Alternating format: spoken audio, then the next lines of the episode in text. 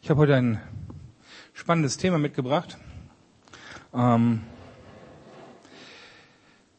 in unserer heutigen Zeit, ich finde, wir leben in einer spannenden Zeit. Ähm, ähm, die Welt wird immer globaler, die Länder rücken sozusagen äh, zusammen, das Internet verknüpft das Ganze immer mehr und man kriegt immer mehr auch von der, aus der ganzen Welt mit und irgendwie vermischt sich auch alles so ein bisschen und äh, ähm, also ich sag mal, die Probleme, die man in der eigenen Stadt hat, sind genauso nah wie die Probleme, die irgendwie auf der anderen Seite der Welt sind irgendwie. Und es ist schon spannend. Gleichzeitig ähm, passieren ja gerade auch politisch, und das soll keine politische Predigt werden, definitiv nicht, passieren ja auch gerade politisch und auch so politreligiöse Dinge auf der Welt, die ähm, spannend sind. Und ähm, wir erleben momentan zum Teil Radikalisierung. Ähm, wir erleben Krieg, wir erleben Leid, wir erleben Terror. Und ähm, interessanterweise, die Radikalisierung einiger weniger hat zur Folge, hat so eine riesen Kettenreaktion zur Folge, wo dann sozusagen alle anderen sich auch aufstellen, wo die Fronten härter werden auf beiden Seiten, wo die Linien klarer werden und wo vielleicht auch unbewusst sich das andere Lager, also äh, wenn dann irgendwelche äh, islamischen, fundamentalistischen, total durchgeknallten äh, sich noch radikalisieren, dann findet man plötzlich auf dem anderen Lager ähm, auch Leute, die aufstehen und radikaler werden und äh, ihre Meinung härter kundtun und vielleicht nicht nur noch mit Worten, sondern auch mit Taten. Und ähm, es gibt natürlich auch viele, die vermitteln wollen, die sehen, dass da irgendwas auseinanderbricht und die das gerne wieder zusammen haben wollen, die vermitteln wollen. Aber die Fronten zwischen den Religionen werden auf jeden Fall deutlicher. Durch die Versuche einiger Leute aufeinander zuzugehen, will ich, gibt es, ist es nicht immer so, dass die Fronten härter werden, aber sie, sie verhärten sich zum Teil und sie werden deutlicher.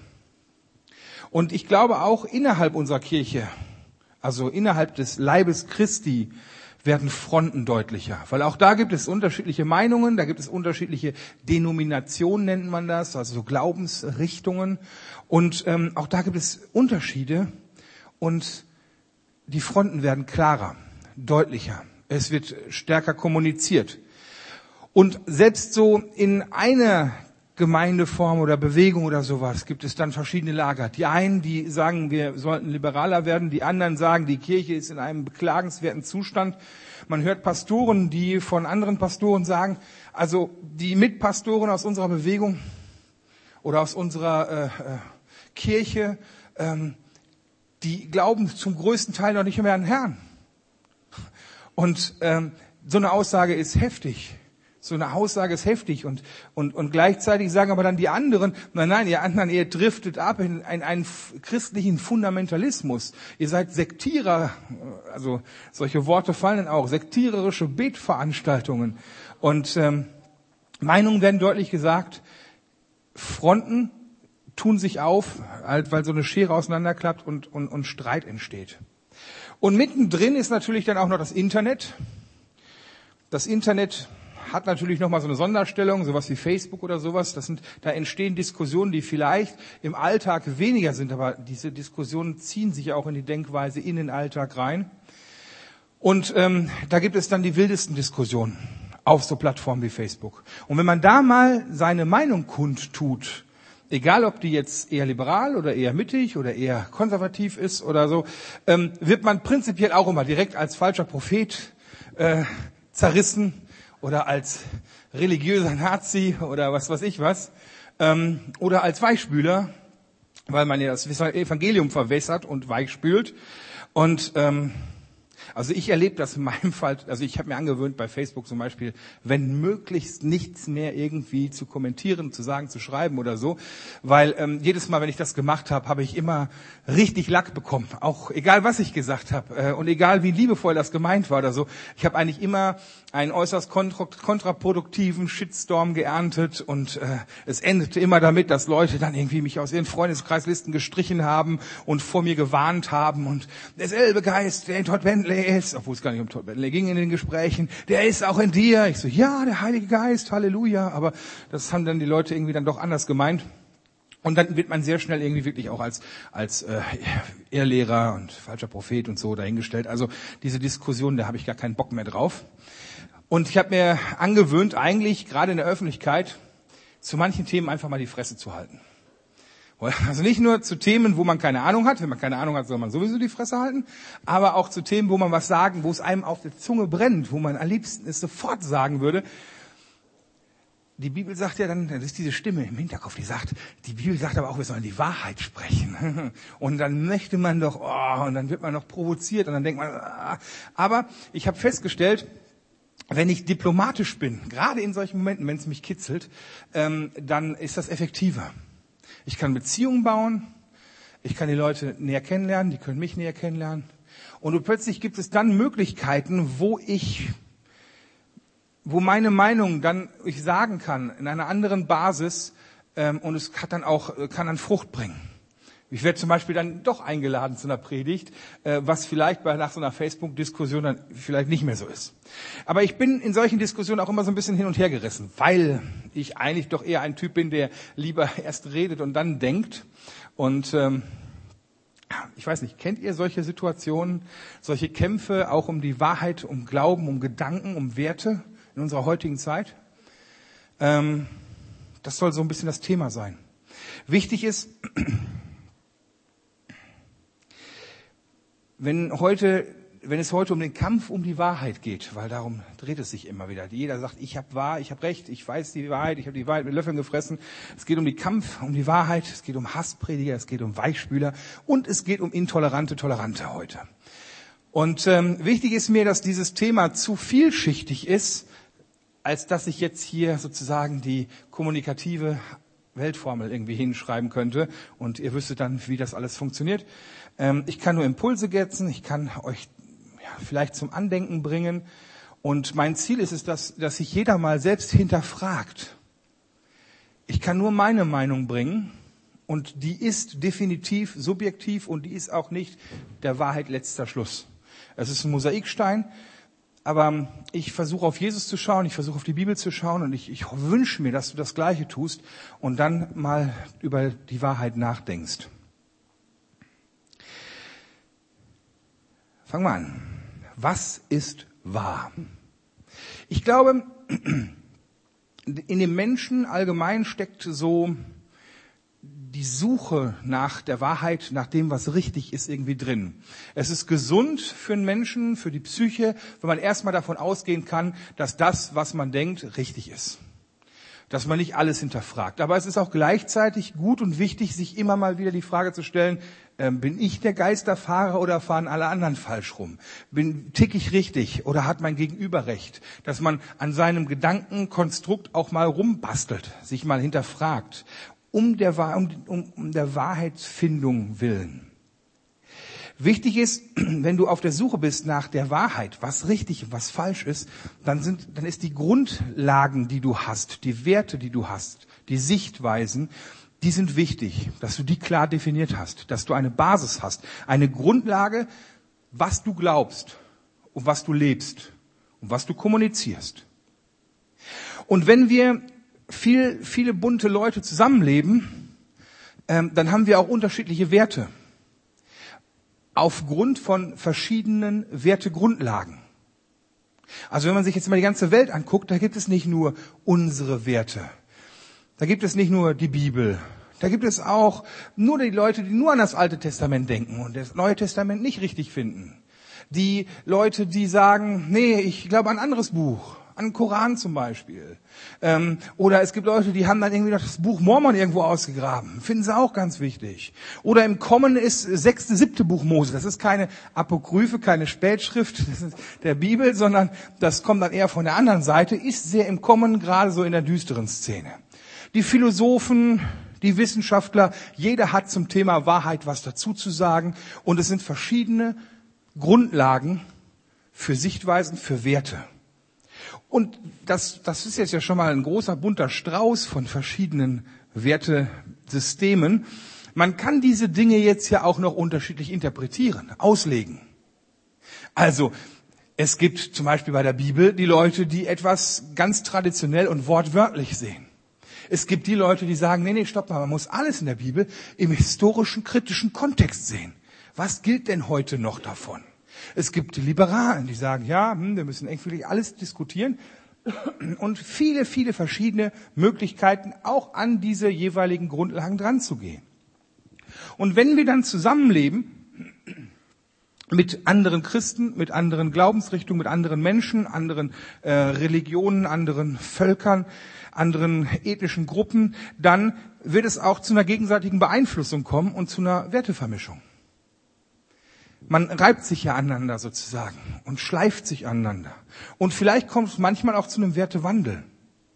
Und in dieser Zeit ist es total wichtig, dass wir, dass du weißt, was deine Wertegrundlage ist. Das musst du für dich definieren. Das musst du für dich finden. Man könnte jetzt ganz plump sagen, für den Christen ist es Gottes Wort, die Bibel. Dann wird aber der nächste Christ sagen, ja, reicht denn das? Oder glauben wir vielleicht an das, an die Bibel und an die Schriften irgendwie der Kirchenväter? An die Traditionen? Sollen wir noch was hinzunehmen? Oder reicht es, weil Gott weiß ja alles? Aber gibt es nicht vielleicht auch Dinge, die richtig und gut sind, obwohl sie nicht in der Bibel drin stehen? Weil das Thema halt gerade nicht dran war.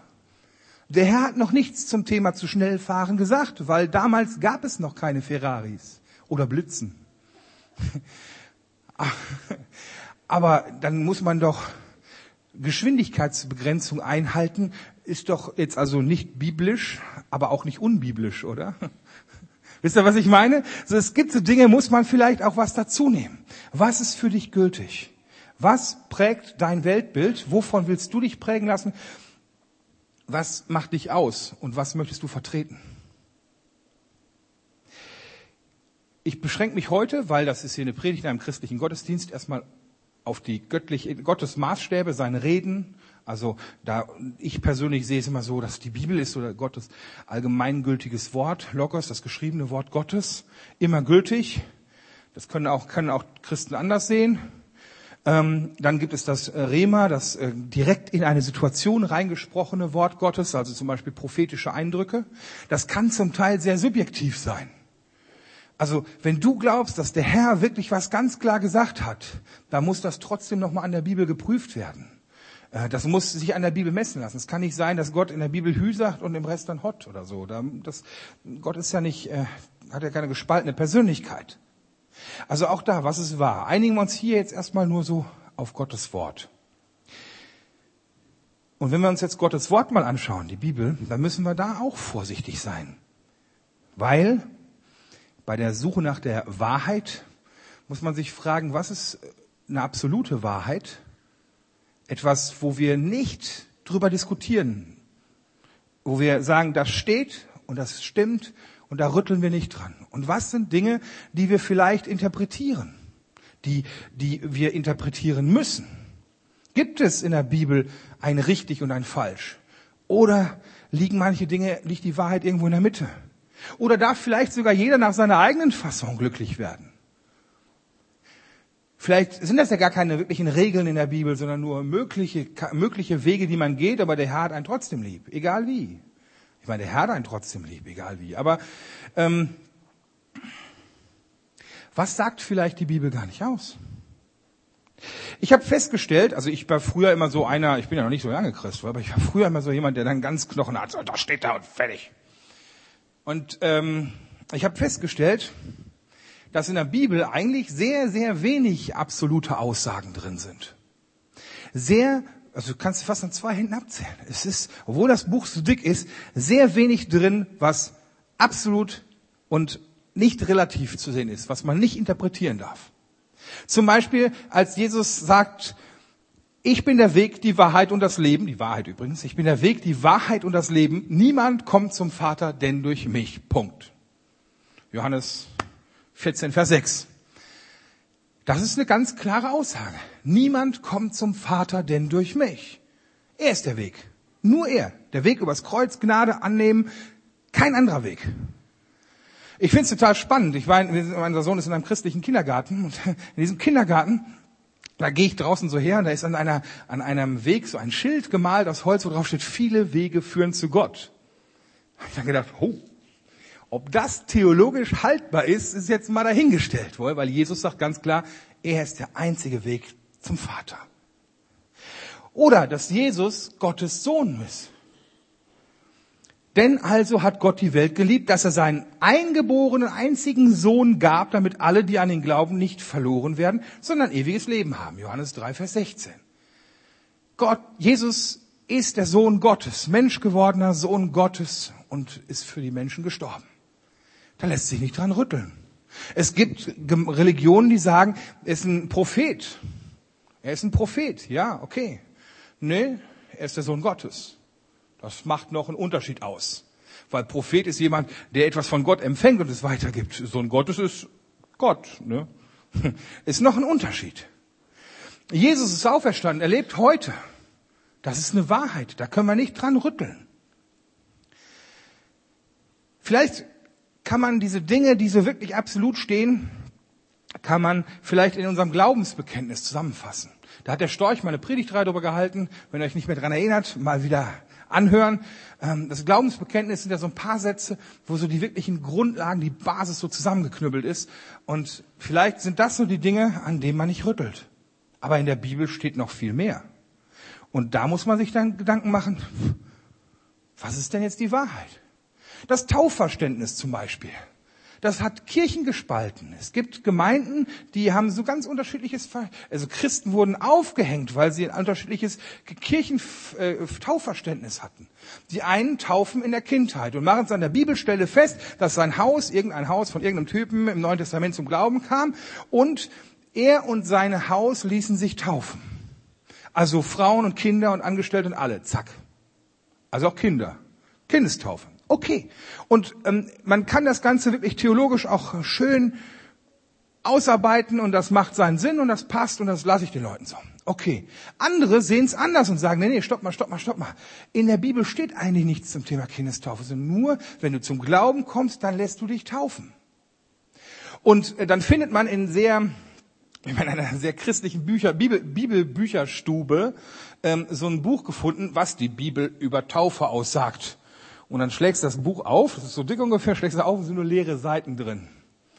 Ähm, das gab es wirklich so zu kaufen. Wo ich gedacht habe, ei, ei, ei, ei, das ist jetzt auch harter Tobak.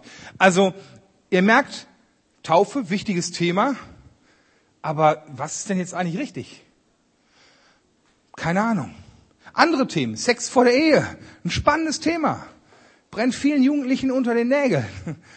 Ähm, aber vielleicht war das ja damals irgendwie gar kein Thema. Deshalb steht da so wenig zu in der Bibel klar drin. Damals hat man mit 13 geheiratet. Weiß ich nicht, es gab wahrscheinlich Leute, die haben noch nie über Sex nachgedacht, als sie schon verheiratet waren. die haben noch irgendwie mit Puppen gespielt. Zack, verheiratet. Heutzutage ist man irgendwie mit 30 immer noch Single zum Teil und äh, da spielt man hoffentlich nicht mehr so sehr mit Puppen. Wer weiß, wenn du jetzt Psychoanalytiker bist oder so, dann hast du auch so Püppchen in deiner Praxis stehen. Ähm, oder Patient von so einem. Äh, ja, oder wie ist es mit Scheidungen? Auch da gibt's ja Spannungen, findet man schon im Alten und Neuen Testament und, und äh, Diskussionen zwischen Schriftgelehrten und Jesus. Was ist da jetzt falsch und was ist richtig? Ich glaube, es gibt viele solche Punkte und ähm, da muss man dann überlegen, was ist absolute Wahrheit, wo dürfen wir nicht dran rütteln und was sind Dinge, die sind interpretationswürdig, die finden wir nur als richtig, aber vielleicht darf man die auch anders sehen. Und muss man denn auch alles diskutieren? Ja oder nein? Keine Ahnung. Ich finde, der Kern, die Basis, die Grundlage, dieses ganz wenige aus meiner Sicht, daran dürfen wir nicht diskutieren. Da müssen wir knochenhart bleiben. Aber beim Rest bin ich lieber vorsichtig. Weil mein Erkenntnisstand heute ist ein anderer wie der in zehn Jahren. So, ich würde total gerne so ein, zwei, drei praktische Hilfstellungen geben, um durch dieses Wahrheitsminenfeld durchzukommen. Einerseits wollen wir als Christ sein, scharf sein. So, das Wort Gottes ist scharf und wie ein zweischneidiges Schwert und trennt Bein und Mark. Und ähm, ich kann Bibelstellen nicht auswendig lernen, ich bin da schlecht drin. Ähm, Aber sinngemäß so ungefähr steht das da. Und wir wollen ja scharf sein. Wir wollen Profil haben. Wir wollen irgendwie deutlich für den Herrn dastehen. Aber wir wollen auch nicht abgestempelt werden als radikale christliche Fundamentalisten, als, als rechtsradikale Christnazis oder als homophob oder äh, frankophob, habe ich am Freitag gehört. Oder man kann eigentlich alles phob sein. Ne? Phob kann man alles sein. Ähm, und, und wir wollen vielleicht auch nicht unbedingt so Patchwork glauben, wo jeder alles nach seiner, so alles ist der gleiche und, oh, und, und hinterher kommt der Herr und wird eh alles, äh, ähm, wird alle Himmel und Himmel weiß ich gar nicht, gibt's gar nicht, keine Ahnung, irgendwie, es gibt da was, so, das nennt man so, ich nenne das immer Patchwork-Glaube, wo man so, so diese, diese Decken, wo man sich so die einzelnen Flicken zusammennäht und hinterher hat man eine schöne Gesamtdecke. Wie kommen wir durch so ein Minenfeld durch? Das erste ist, lasst uns bitte gemeinsam als Leib Christi, und das ist jetzt wichtig, diese Sachen, die ich jetzt sage, ist eine Einschränkung auf den Leib Christi, auf uns als Gemeinde, als Christen. Lasst uns gemeinsam um die Wahrheit kämpfen.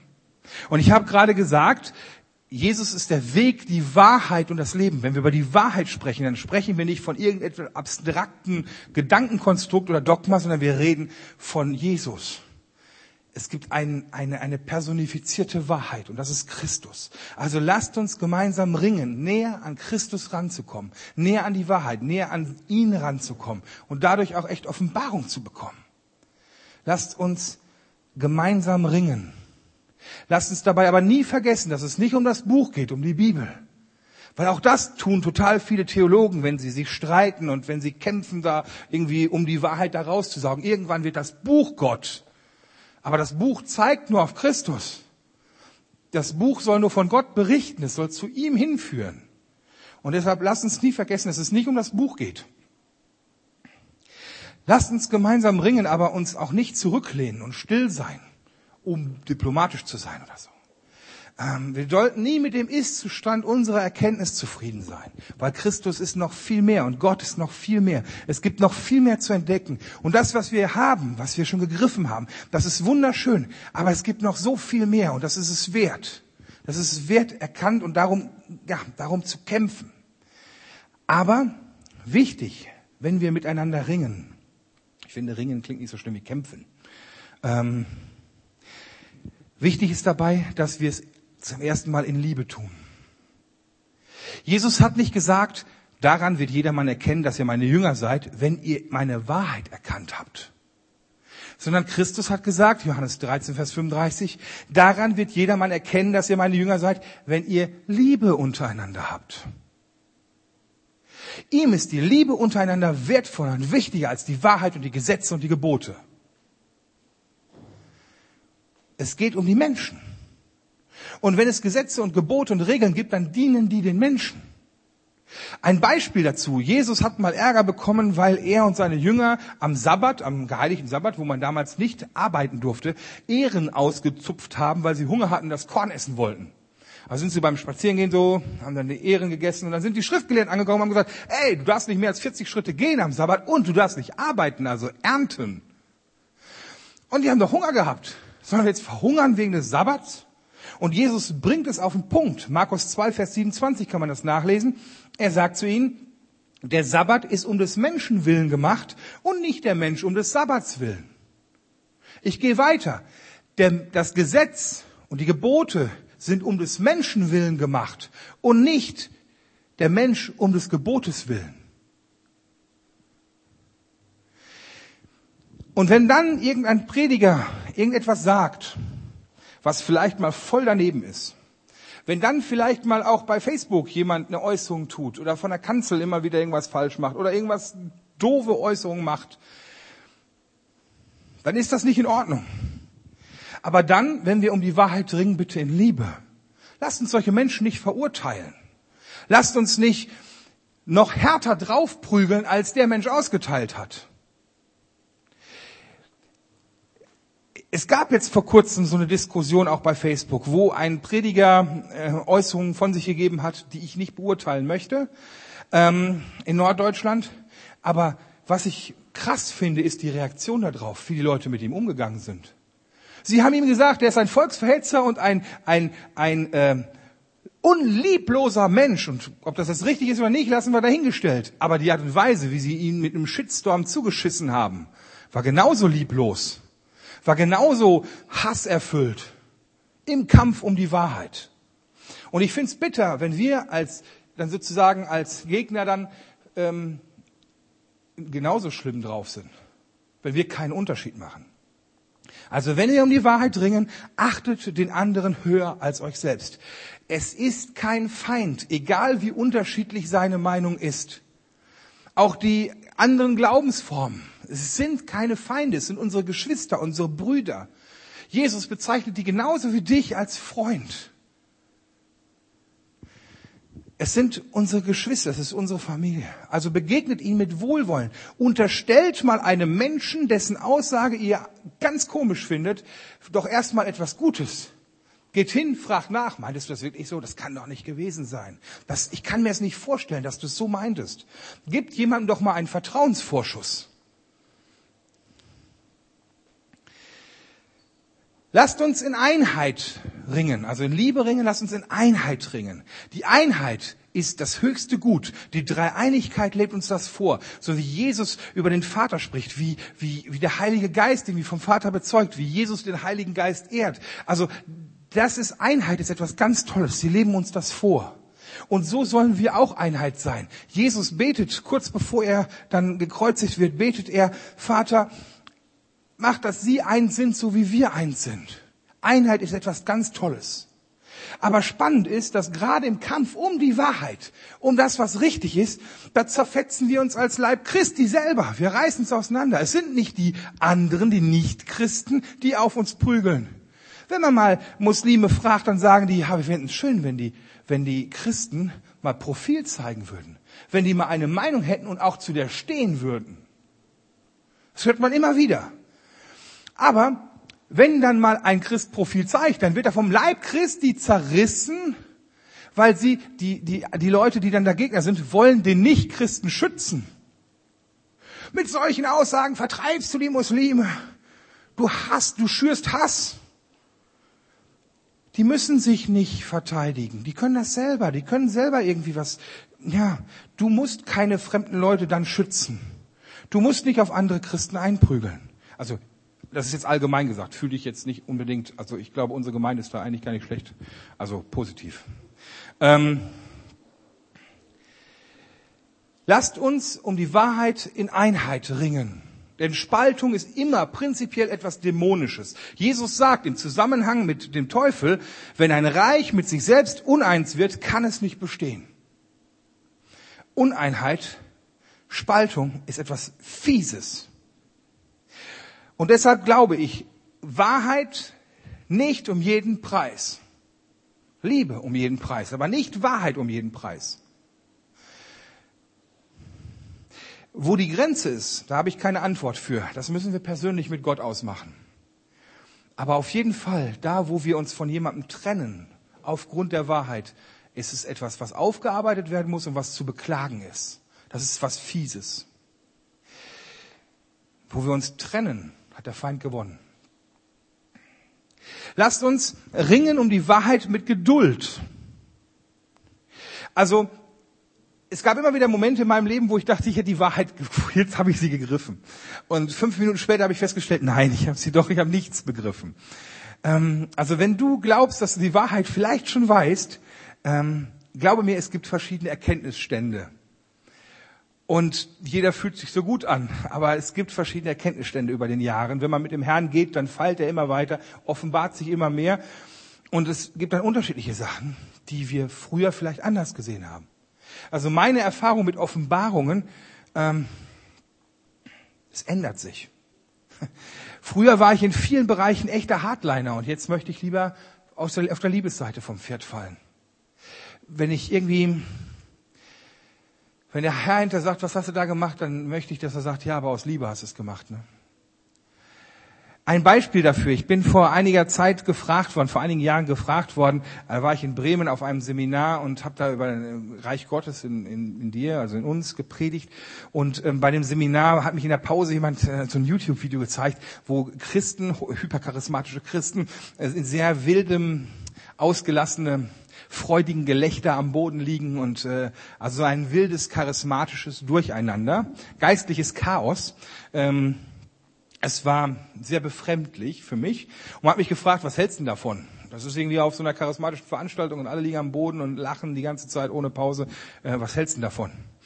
Und ich habe damals gesagt, boah, ich habe sowas noch nie erlebt. Ich kann mir vorstellen, dass der Herr die wildesten Dinge tut. Ähm, ich weiß es nicht.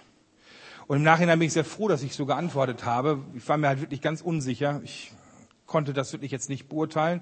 Und ich war froh, dass ich es auch nicht getan habe. Denn ein Jahr später, fast genau auf dem Tag ein Jahr später, war ich auf einer Konferenz in Wales, in Cardiff, extra dahin geflogen und dann mit dem Auto noch halb durch England gefahren, ähm, um dann in einer Veranstaltung zu stehen, die ähm, von 0 auf 100 schlagartig in solch einem Chaos begann.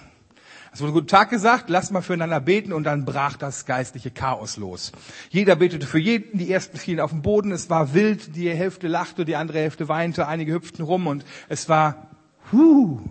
Und ich stand mittendrin und dachte mir so, Alter, was ist denn hier los? Und äh, dachte, boah, ich komme hier gerade gar nicht klar. Ich fühlte mich also wirklich sehr überfordert, kam gar nicht klar und dachte, also du hast jetzt die Möglichkeit, entweder Du drehst dich um und gehst einfach wieder. Oder du bleibst hier, machst mit und sortierst das hinter mit dem Herrn aus. Und das, was mich bewogen hat, da zu bleiben, war mein Geiz. Weil wir sind zu zwei Leuten mit dem Flugzeug dahin geflogen und dann mit dem Auto. Und das hat ein paar hundert Euro gekostet. Das Hotel ist gebucht und so weiter. Und jetzt noch einen anderen Rückflug und keine Ahnung. Schweineteuer. Das kann nicht umsonst gewesen sein. Für fünf Minuten Cardiff, mal eben schnell. Nee, also bleibst du hier. Da das habe ich gezahlt, das nehme ich mit nach Hause. so. Und ich habe mich darauf eingelassen und ich muss sagen, dass das die Konferenz war. Ich war auf vielen Konferenzen von vielen tollen Sprechern und krassen Typen und so, habe mir von jedem die Hand auflegen lassen und es war äh, viel sehr, sehr richtig Gutes dabei. Aber noch in keiner Veranstaltung habe ich so viel Nähe und Veränderung von Gott erlebt wie in diesen vier oder fünf Tagen wo ich eigentlich von dem Sprecher fast nichts mitbekommen habe, die ganze Zeit am Boden gelegen habe und meine Zeit mit dem Herrn verbracht habe. Aber es hat mein Leben grundlegend geändert. Mein Verständnis von Gott und, und es war der Hammer. Ich habe sowas noch nie seitdem wieder erlebt.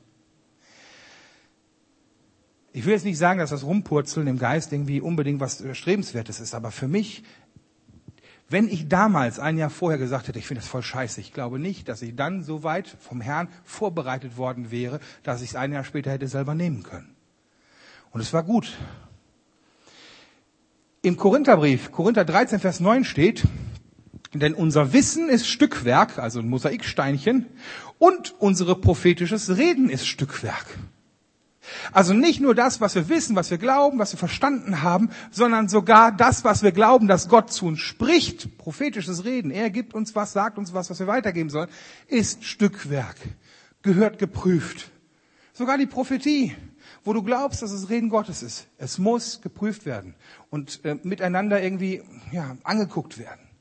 Also seid geduldig miteinander. Ringt um die Wahrheit mit Geduld. Der Feind hat die Absicht, uns von der Wahrheit abzulenken. Er kann die Wahrheit nicht klein kriegen. Jesus kriegt er nicht klein. Jesus hat ihn klein gekriegt. Aber er kann uns verwirren. Er kann uns ablenken. 2. Korinther 3, äh 4 ab Vers 3. Ist nun aber unser Evangelium, also die frohe Botschaft verdeckt, so ist sie denen verdeckt, die verloren gehen werden. Den Ungläubigen, denen hat der Gott dieser Welt, also der Satan, den Sinn verblendet, dass sie nicht sehen das helle Licht des Evangeliums von der Herrlichkeit Christi.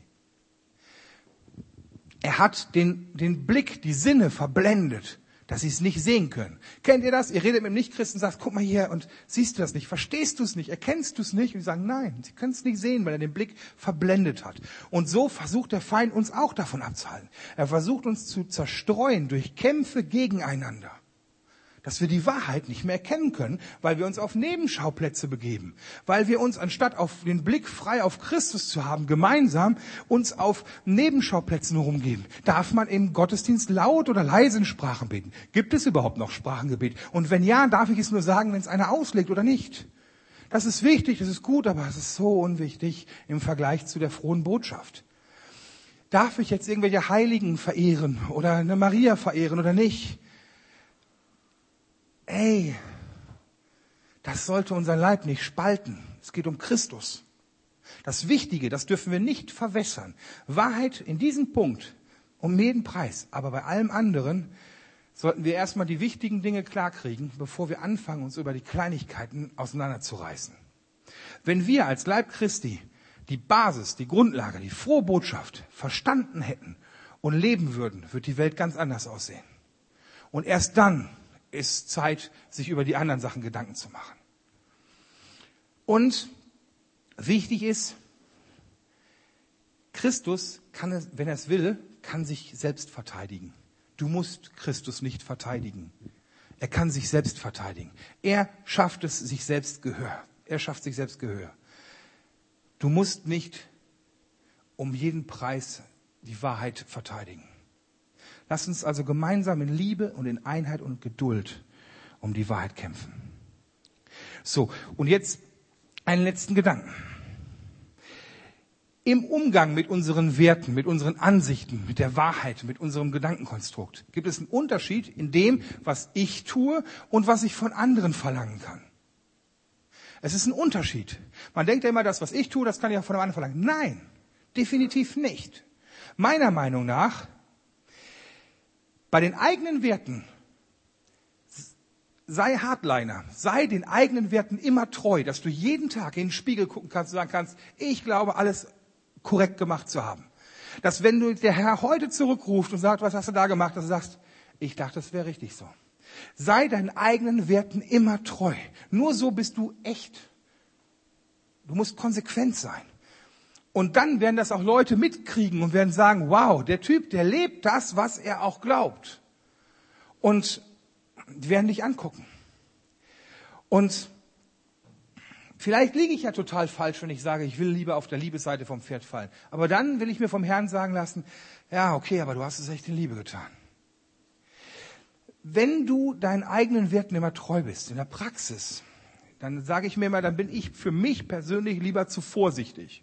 Wenn hier eine Grenze ist, eine unsichtbare Grenze, ich sage, okay, hier möchte ich nicht drüber schreiten, dann machen viele Leute es so, dass sie so wie bei so einem Dartspieler so an die Kante rangehen, dass man möglichst weit noch rüberkommt. Aber wenn du dann mal einen Schnitzer machst, dann bist du über deine Grenze getreten. Ich persönlich sage mit meinen Werten, ich bleib lieber einen Schritt nach hinten.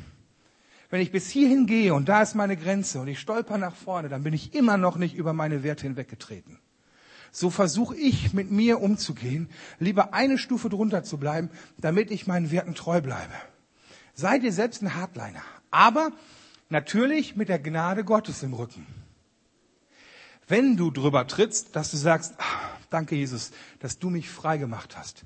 Danke, dass ich jetzt einfach wieder aufstehen kann und es nochmal versuchen kann. Danke, dass ich immer wieder zu dir kommen kann. Dass dieses Übertreten schon längst bezahlt war, bevor ich es überhaupt getan habe. Die Gnade im Rücken ist ganz, ganz, ganz wichtig. Das macht es entspannt dass man nicht, äh, wenn man anfängt zu beten in seiner stillen Zeit, erstmal eine halbe Stunde braucht, um Entschuldigung zu sagen, sondern dass man einfach so zum Herrn kommen kann. Sorry, dass es wieder gelaufen ist und jetzt will ich Zeit mit dir haben.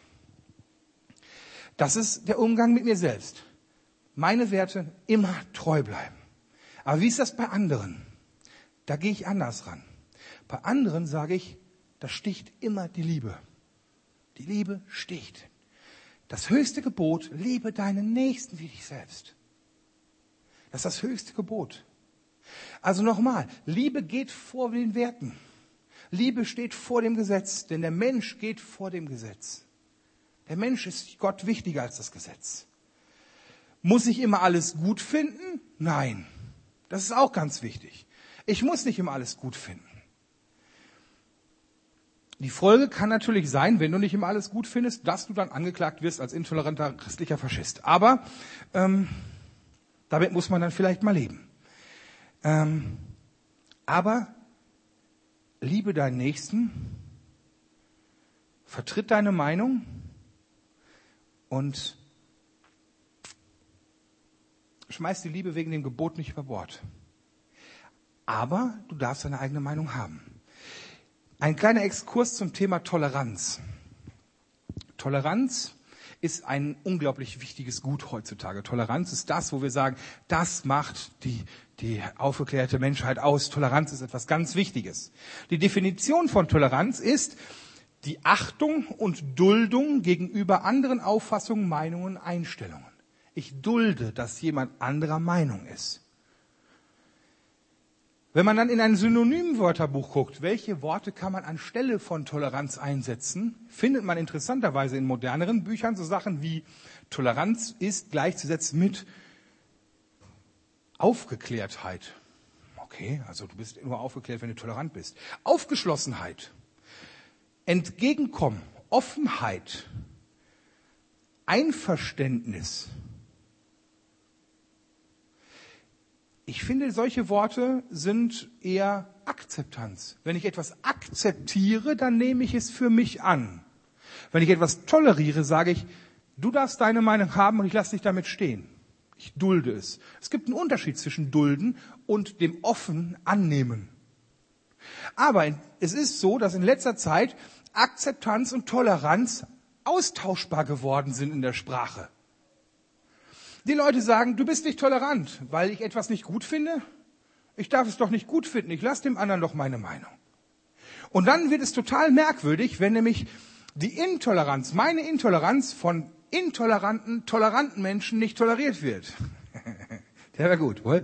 Also, die Intoleranz von toleranten Menschen ist was ganz komisches. Die Leute, die sagen, ich bin tolerant und ich lasse dich nicht intolerant sein. Ist doch intolerant, oder? Ich glaube, wir sollten da aufhören. Ihr guckt immer mehr Fragezeichen. Lasst euch das mal, das ist eure Hausaufgabe. Denkt mal über den Satz nach. Es gibt einen Unterschied zwischen respektvollem Dulden, weil der Mensch etwas wert ist, oder es anzunehmen, es zu vermischen, es selber zu nehmen. Wichtig ist, und so sagt Christus auch immer, in erster Linie steht der Mensch. Und das ist der Grund, warum ich einen Mensch mit einer vollkommen anderen Sichtweise erstmal als positiv annehmen kann. Und auch seine Meinung. Und der Mensch ist von Christus geliebt. Und deshalb sollte ich ihn auch lieben. Und über den Rest kann man danach streiten. Aber erstmal geht es darum, dass man den Menschen liebt. So viel zum Thema Dulden und Akzeptanz und Toleranz. Wichtig ist, dass wir den anderen stehen lassen, aber auf so einer Metaebene ihn dann halt lieben als Menschen, egal was er ist, wer er ist. Und wenn Gott dem Menschen einen freien Willen gibt, zu denken und zu entscheiden, dann sollen wir ihm auch den freien Willen geben für seinen Gedanken, für seine Werte.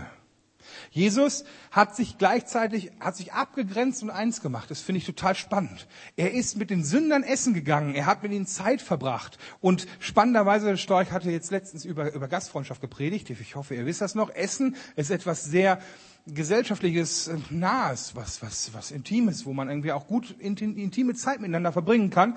Und ähm, das ging so weit, dass die Schriftgelehrten dem Jesus immer vorgeworfen haben, er wäre Freund der Sünder. Aber Christus ist nie zur Sünde geworden. Die Bibel sagt, er wusste sogar von keiner Sünde. Also er war total fern von der Sünde, obwohl er Zeit mit den Sündern verbracht hat. Und die haben seine Liebe gespürt, obwohl sein Kern immer wahr geblieben ist, immer klar geblieben ist. Paulus hat mal gesagt, dem Juden ein Jude, dem Griechen ein Grieche, dem jedem will er alles sein, damit er sie fürs Evangelium, also für die frohe Botschaft gewinnen kann. Also sprich, der Kern bleibt klar und scharf und das Kulturelle, das Drumherum, die, das ist diskutierbar. Da nimmt er Rücksicht auf den Schwachen. Unsere Meinung, unsere persönliche Meinung, die muss klar erarbeitet sein, mit Gott zusammen erarbeitet sein. Und wir sollen die auch vertreten. Wir sind Zeugen. Wir sollen auch sagen, meine Meinung ist das oder dies. Ganz klar. Aber der Ton macht die Musik, irgendwie es auch in Liebe zu tun und dem anderen halt klar zu machen dazu, ich respektiere dich. Du bist ein geliebtes Kind Gottes. Und wenn du es anders siehst, dann ist das okay, dass du es anders siehst. Dann können wir miteinander umgehen, obwohl du anderer Meinung bist als ich. Also hart im Kern, aber liebevoll zu allem anderen und auch zum anderen Menschen. Okay? Wichtig ist dabei, dass wir niemals verurteilen, dass wir nicht recht sprechen. Richtet nicht, damit ihr nicht gerichtet werdet, sagt die Bibel. Also wir haben kein Recht dazu, irgendwie zu richten. Ist das jetzt falsch oder richtig, was ich da bei YouTube gesehen habe? Da habe ich gar kein Recht zu. Ich soll das nicht tun. Denn zweitens, auf welcher Grundlage sollte ich richten? Mein Erkenntnisstand, der heute ein ganz anderer ist als in zehn Jahren, ich weiß doch heute, dass ich nichts begriffen habe. Also wie sollte ich denn da irgendwie richten? Es steht mir nicht zu. Nur Gott soll richten. Weil seine Erkenntnis ist vollständig. Meine Erkenntnis ist nur Stückwerk. Und deshalb bin ich im Umgang mit anderen Leuten, mit anderen Werten, mit anderen Erkenntnissen ganz, ganz vorsichtig. Ich bin ganz, ganz vorsichtig beim Urteilen. Und wenn mich jemand nach meiner Meinung fragt, bin ich noch viel vorsichtiger, also wenn ich sie kommunizieren soll.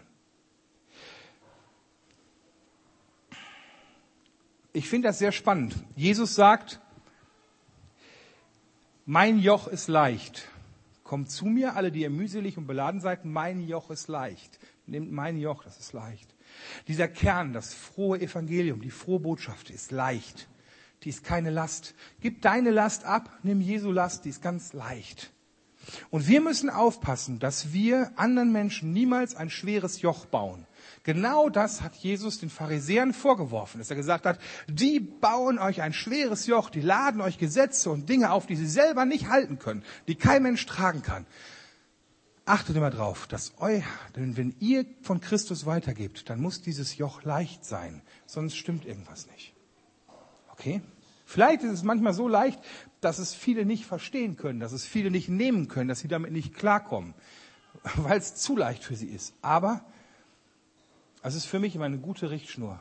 Wenn etwas jemandem eine Last auflegt, dann mache ich irgendwas, was nicht in Jesu Willen ist. Besser finde ich, dass wir anstatt zu fordern, es den Leuten vorleben. Wenn du deinen Werten treu bist, wenn du echt bist, wenn du da konsequent bist, dann lebst du etwas vor. Und ich habe mal gehört, dass Menschen extrem viel durch Abgucken lernen. Dass sie unbewusst sehen, wie jemand anderes es macht und es sich selbst zu eigen machen. Also lasst uns doch unsere Werte leben und Menschen abgucken lassen. Und dann lernen die von uns, ohne dass wir ihnen irgendwelche Gesetze aufzwingen. Wir leben unsere eigenen Werte vor und sie werden es uns nachmachen. Das finde ich gut, ne? Amen.